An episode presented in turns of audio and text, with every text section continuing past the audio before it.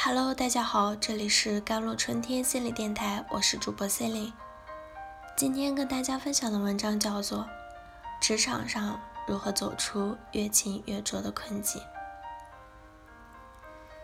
勤能补拙是一句历史悠久的鸡汤，自唐朝时就产生了。这句鸡汤跟一万小时原则有着异曲同工之妙，给了我们这些拙人一个看得见、摸得着的希望。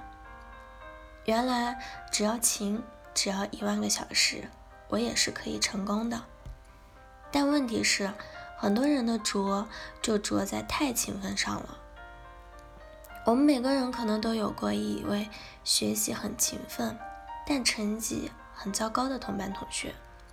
他们的一个共同特征就是，上课时会在笔记上记下老师讲的每一句话，下课后会认真的完成老师布置布置的任何一个作业。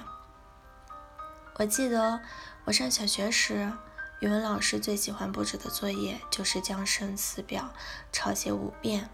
有时甚至抄写十遍。我一般是会写这些生词后就不好好抄写了，用三支笔一起写或者跳着写，省下时间去做其他事儿。但跟我一个班的堂姐就不同了，她会认认真真的抄写上几小时，哪怕这些生词她闭着眼睛都已经能工工整整的在一行上写出来了。她这么勤奋的结果就是成绩差得一塌糊涂。用一个越勤越拙的词来形容她，可能都不过分。进入职场后，这种越勤越拙的现象也是比比皆是。明明用一个 Excel 公式就能搞定的统计汇总工作，总有人能花上三四个小时担任人肉的计数器。结果数出来的结果还是错的。提了这么多次拙，到底什么是拙呢？拙主要体现在两个方面，一是体力方面，比较笨手笨脚，动作迟钝；另一个是智力方面，比如学习新东西慢，反应慢半拍。体力上的拙，多练就会熟练了。正所谓的熟能生巧，就如卖油翁所言：“无他，为勤而。”但智力上的拙，就不是一个“勤”字可以补的了。北宋四大部书之一的《太平御览人事部》的有收录一个郑人讨鼠的故事。有个郑国人怕热，他跑到一棵树下去乘凉，太阳在空中移动。树影也在地上移动，他也挪动着自己的卧席，随着树影走。到了晚上，他又把卧席放在大树底下，月亮在空中移动，树影也在地上移动，他又挪着卧席，随着树影走。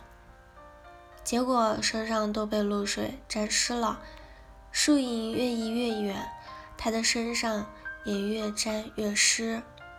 这个证人不可谓不勤了，但这种勤不是越勤越拙吗？职场上大多数人最容易用战术上的勤奋来掩饰战略上的懒惰，其实本质就是想通过勤来补智力上的拙。我们要怎样才能走出越勤越拙的困境呢？方法也不难，你只要做到下面三点即可。第一，选对方向。能否选对方向，对我们拙的人而言，比聪明人更为重要。聪明人因为学得快，哪怕哪怕选错了方向，他也有时间精力再去尝试另一个方向。这就像探路一样，面对一个三岔路口时，走得越快的人可以将三条路都试探一遍，还有时间坐下来歇一会儿；但走得慢的人就不行了。他只能选准一条路往下走，否则时间就赶不上了。